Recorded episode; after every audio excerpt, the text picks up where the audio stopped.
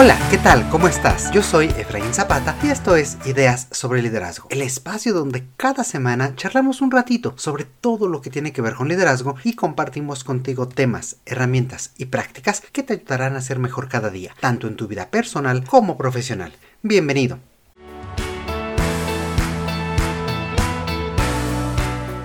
Los seres humanos somos seres sociales. Más aún, ser parte de un grupo es una necesidad natural. Es algo que todos buscamos y que todos necesitamos. Desde pequeños nos describimos como parte de una familia, parte de un grupo en la escuela, miembro de una carrera y cierta generación en la universidad, etc.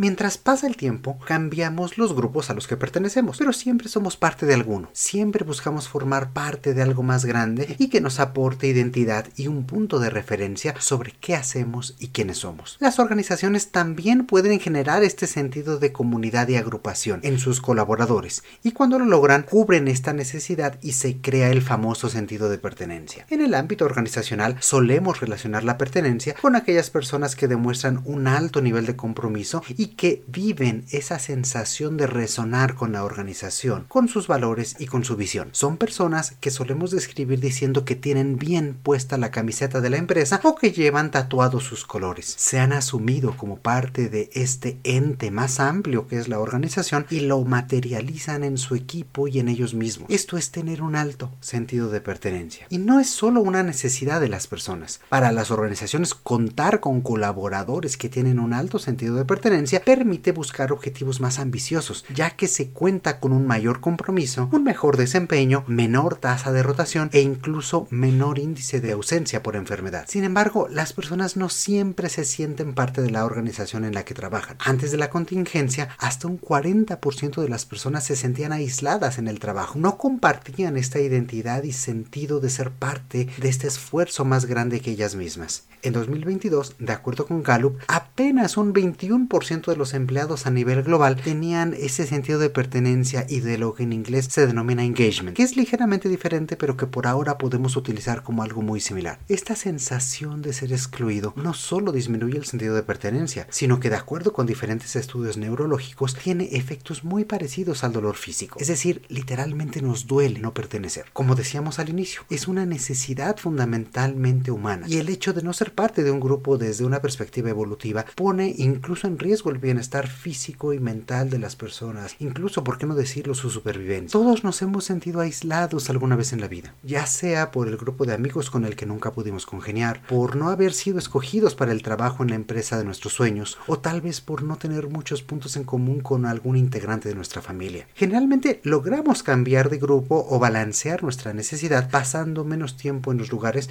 donde no nos sentimos integrados. Lamentablemente, cuando esto sucede en el lugar del trabajo y con considerando que pasamos la mayor parte de nuestro tiempo en este entorno, se vuelve una situación difícil que si no es identificada y resuelta a tiempo puede convertirse en una molestia crónica. Se vuelve un dolor constante que tal vez pueda olvidarse por momento, pero que no deja de estar presente y de generar un impacto negativo en quienes somos, nuestros resultados y las relaciones que establecemos con los demás dentro y fuera de este trabajo.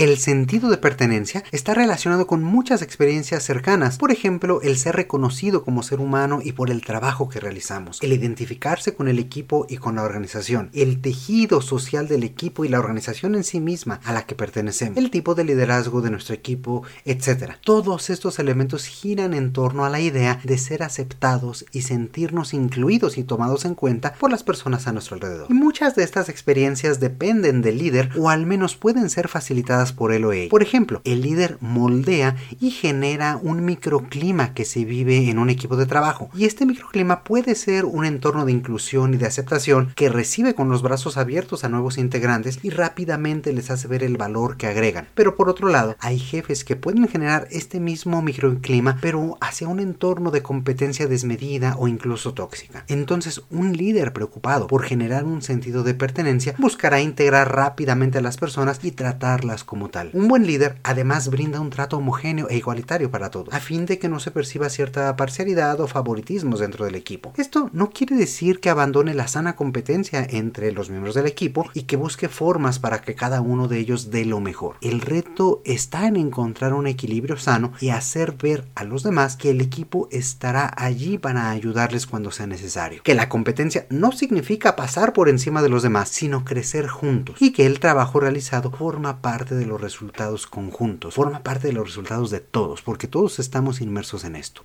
Al fomentar la integración, los líderes fortalecen el sentido de unidad, de trabajo en equipo y lealtad individual y hacia la organización. Se genera entonces un entorno de confianza y seguridad en el que las personas se sienten libres para actuar con mayor proactividad y ahora sí, dar lo mejor de sí mismas. Algunos elementos que el líder puede fomentar para generar un mayor sentido de pertenencia en su equipo son, por ejemplo, buscar generar espacios que fomenten la interacción y el conocimiento mutuo, es decir, hacer posible que las personas se conozcan y se aprecien mutuamente para sembrar esta semilla de la confianza de la colaboración y sobre todo cuando se conforma un equipo o se integran nuevas personas. Un segundo aspecto es generar espacios seguros de comunicación, espacios en los que las personas pueden expresarse con confianza y con apertura, tanto individualmente como con el resto del equipo cuando está presente. Entonces para esto no forces a que una persona se exponga, por el contrario, escúchala y dedícale el tiempo que necesite incluso a nivel individual. Sobre todo si te ha retroalimentado o indicado de alguna situación particular, actúa y atiende a lo que te ha dicho y no lo ignores. Hazlos sentirse escuchados y que lo que te están diciendo tiene cierta respuesta, tiene resonancia contigo. Un tercer punto es consolidar las relaciones de colaboración al interior del equipo. Y como parte de estos es hacerlos conscientes de que lo que están logrando es en función a todos, de que nadie está trabajando de forma absolutamente independiente ni individual, sino que todos sumamos esfuerzos para lograr objetivos en común. Y por último, constantemente retroalimentar y brinda reconocimiento sobre todo lo que están haciendo bien. Agradece y vincula estos reconocimientos con las características, por ejemplo, que la organización fomenta. Es decir, reconoce a las personas que en su actuar diario demuestran algunos de los valores de la organización o destaca aquellas acciones puntuales que son ejemplo de la visión o de la misión de la empresa. Si parte de la filosofía es centrar los esfuerzos para lograr la satisfacción del cliente, pon de relieve las historias de tu propio equipo en este mismo sentido. Y si te enteras de alguna anécdota o evento puntual, hazlo saber a todos los demás.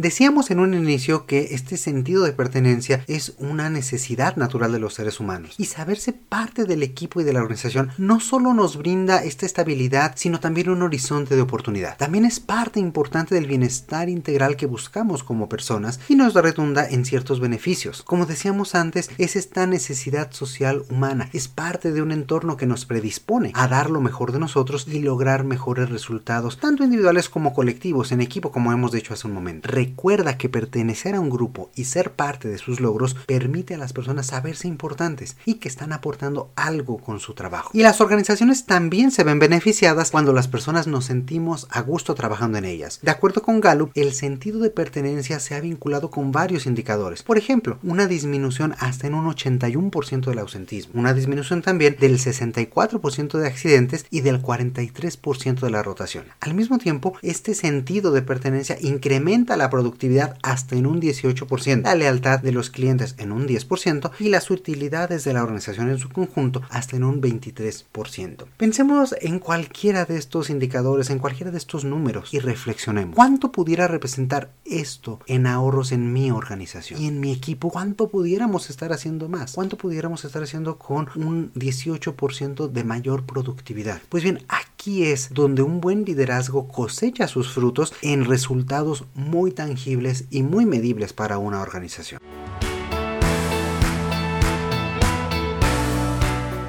Pudiera parecer que estos porcentajes son muy altos, pero pensemos un momento en qué pasa cuando no existe este sentido de pertenencia. Cuando las personas se sienten excluidas, puede comenzar a germinar en ellas una semilla de autosabotaje y de indiferencia. En pocas palabras, si no me siento parte del equipo, ¿por qué habría de esforzarme más por ello? Una vez más, esta es una reacción natural de todas las personas. En diferentes experimentos se ha demostrado que al excluir a determinadas personas de un esfuerzo común, éstas tienden a esforzarse mucho menos, prestar menos atención en lo que hacen y dar prioridad a roles que tienen en otros grupos sociales. En este punto, las personas entran en un círculo vicioso en el que saben que sus esfuerzos no son de importancia para su equipo ni para su jefe, por lo que se desapegan cada vez más, se alejan, dejan de esforzarse y la percepción que pudiera haber tenido su jefe sobre un bajo desempeño se reitera, dado que se ha perdido el interés. En otras palabras, la persona se autosabotea a sí misma y sus resultados sin apenas darse cuenta. Al no tener resultados ni apoyo,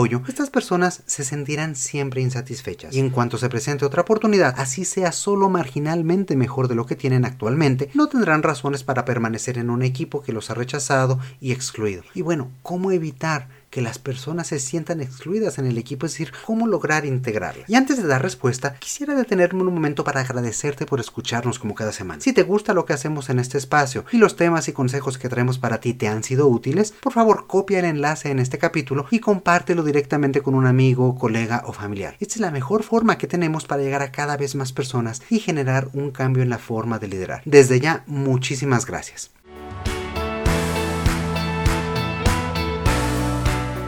Y ahora sí, continuamos con la pregunta. ¿Cómo evitar que las personas se sientan excluidas? Pues bien, seguramente ya habrás adivinado que esta es una tarea importante para el líder, ya que él o ella juega un papel fundamental al integrar el equipo y explorar las fortalezas y personalidad de cada miembro. Ver cómo engranan con el resto de las habilidades de los demás y cómo aprovecharlas al máximo. El sentir que se está aportando algo importante y de interés al equipo y a toda la organización es de suma importancia para sentirse parte de este. Cuando una nueva persona se integra a un equipo, una buena práctica es brindar darle un compañero que le muestre cómo se hacen las cosas aquí, que le explique la forma de trabajo, las formas de relacionarse, que le indique también los subtextos que pueden aparecer en las reuniones a las que asista, hasta los chistes o referencias propios del equipo y que no se pueden entender desde el exterior. En un equipo de trabajo a distancia, esto es aún más importante que antes, ya que es fácil que los recién llegados se sientan todavía más aislados, todavía más excluidos y sin un contexto de todo lo que está sucediendo a su alrededor. Por otro lado, en un entorno de oficina, esta persona que acompañe al nuevo miembro del equipo es importante incluso para que el recién llegado no pase solo sus primeros días a la hora de la comida y pueda conocer de forma más rápida a los demás. Por supuesto, el líder necesita también dar seguimiento estrecho en las primeras semanas y meses de la integración de una nueva persona para saber cómo ha interactuado con los demás, qué dudas persisten y cómo puede ayudarle a ser más efectivo rápidamente. Esto puede servir muy bien para los recién llegados, pero tiene dos desventajas. La primera es que las personas que se sienten hoy en día excluidas y que observen este tipo de proceso con un recién llegado puedan sentirse doblemente excluidas. El segundo es que sería absurdo tratar de realizar este tipo de acciones con personas que ya son parte del equipo y habría que encontrar nuevas formas, nuevos mecanismos para integrarlo. Con estas personas los líderes tienen un reto doble. No cuentan con el beneficio de la duda que, dan los recién llegados a un nuevo trabajo, sino que tienen que luchar en contra de los paradigmas ya creados y trabajar para volverse a ganar la confianza de los demás. El poco a poco tendrá que convertirse en un aliado de las personas que se sienten excluidas para poderlas incorporar, para tomarlas en cuenta y reconocerlas de forma frecuente. Hacer ver a los demás qué es lo que aportan al equipo y cómo son parte importante de los esfuerzos conjuntos. Reintegrar a las personas y desarrollar en ellas un mejor sentido de pertenencia no es una tarea ni rápida ni sencilla. Para ir cerrando este episodio, quiero compartir contigo tres acciones fundamentales del líder para lograrlo. Ayudarle a las personas a ganar perspectiva, empoderarlas y reconocerlas. Veamos la primera.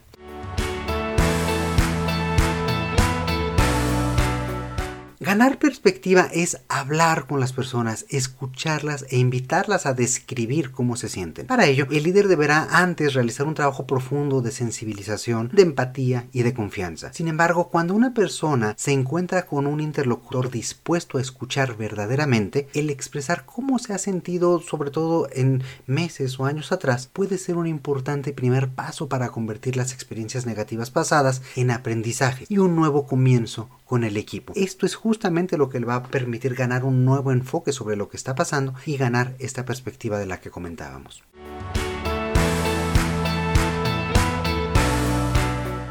El segundo punto es empoderar, el buscar alternativas en las que las personas puedan tomar el control de la situación y posicionarse ante el resto del equipo o incluso ante la organización en su conjunto y ayudarle a encontrar espacios de exposición pueden hacer que la perspectiva de estas personas cambie y aumente esa autoconfianza. Al empoderar a las personas, ellas pueden planear por sí mismas cómo reestructurar su participación en el equipo, cómo modificar la lectura que le dan a las actitudes y acciones de los demás y transformar su propia experiencia en un reto positivo. Es ahí donde empoderarlas les ayuda a ganar perspectiva, que es el primer punto, y lograr un entendimiento diferente de lo que está pasando.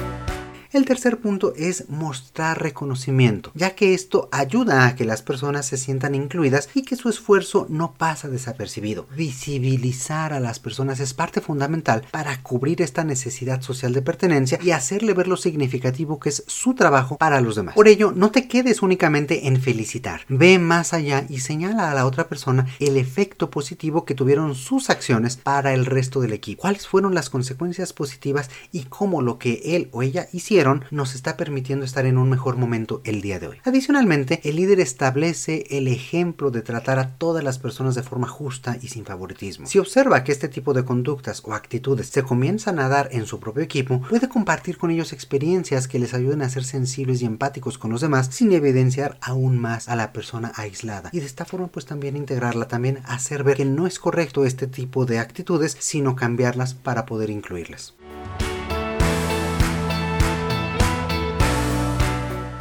Incluso hoy en día cuidar este tipo de aspectos se vuelve relevante también desde un punto de vista social, ya que conceptos como equidad, inclusión y diversidad juegan un papel cada vez más central en las organizaciones. Cada uno de estos son temas interesantes y profundos que por supuesto ya hemos tocado en episodios anteriores y que puedes encontrar en nuestro archivo.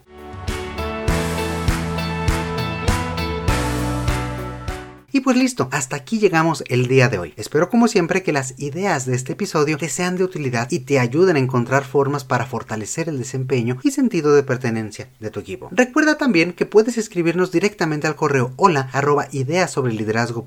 Pasa a saludarnos, dinos qué te ha parecido los episodios que has escuchado, cómo podríamos mejorar y de qué te gustaría que platiquemos en el futuro. Y si tienes un minuto, regálanos por favor una calificación en la aplicación de podcast que utilices. Una vez más, muchísimas gracias por escuchar. Te mando un fuerte abrazo. Yo soy Efraín Zapata y te espero a la próxima con nuevas ideas sobre liderazgo.